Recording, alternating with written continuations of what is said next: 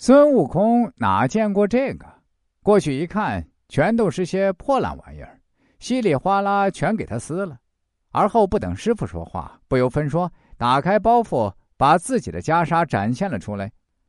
袈裟一出，是金光万丈，那种放射出来的金光，让老和尚、全寺的僧人都目不暇接，眼花缭乱。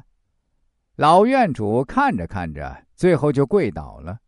边说边哭道：“我活了二百多年，真的是白活了。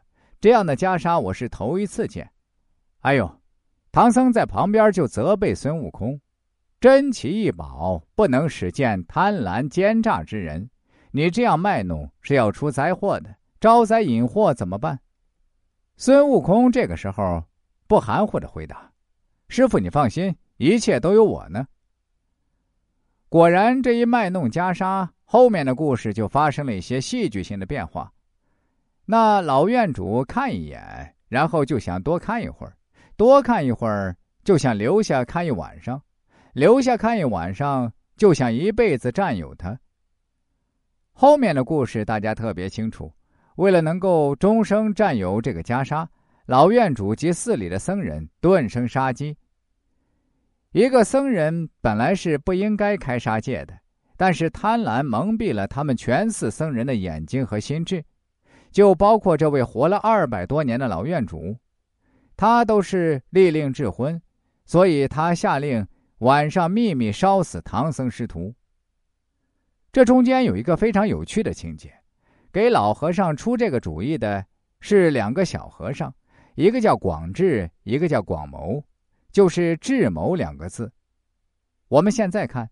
广大的智谋，广大的智慧，究竟有没有给全寺的僧人带来福分或者带来利益呢？当天晚上果然起火了。孙悟空多么警觉！不等他们放火的时候，猴子早就知道了他们的阴谋。一个筋斗云翻上天，跟神仙借了一个避火罩，把师傅和白马给罩住了，而且暗地里还放了一阵风。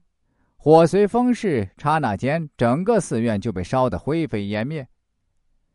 在这里，大家要注意另一个细节：这个时候的孙悟空是在保护师傅，从他作为徒弟的使命来说，他完成的非常好。但是，作为一名佛门弟子来讲，他只顾自己的利益，而不顾及别人的利益，本身还是一种小慈悲。所以。我们说，这个时候的孙悟空只是一个初步修行的、有待进一步提高的行者。我们可以假想一下，如果他的这种保护是在唐僧知情的情况下，结果会怎么样呢？唐僧这个时候是睡着的，如果唐僧是清醒的话，唐僧会怎么叮嘱自己的徒弟呢？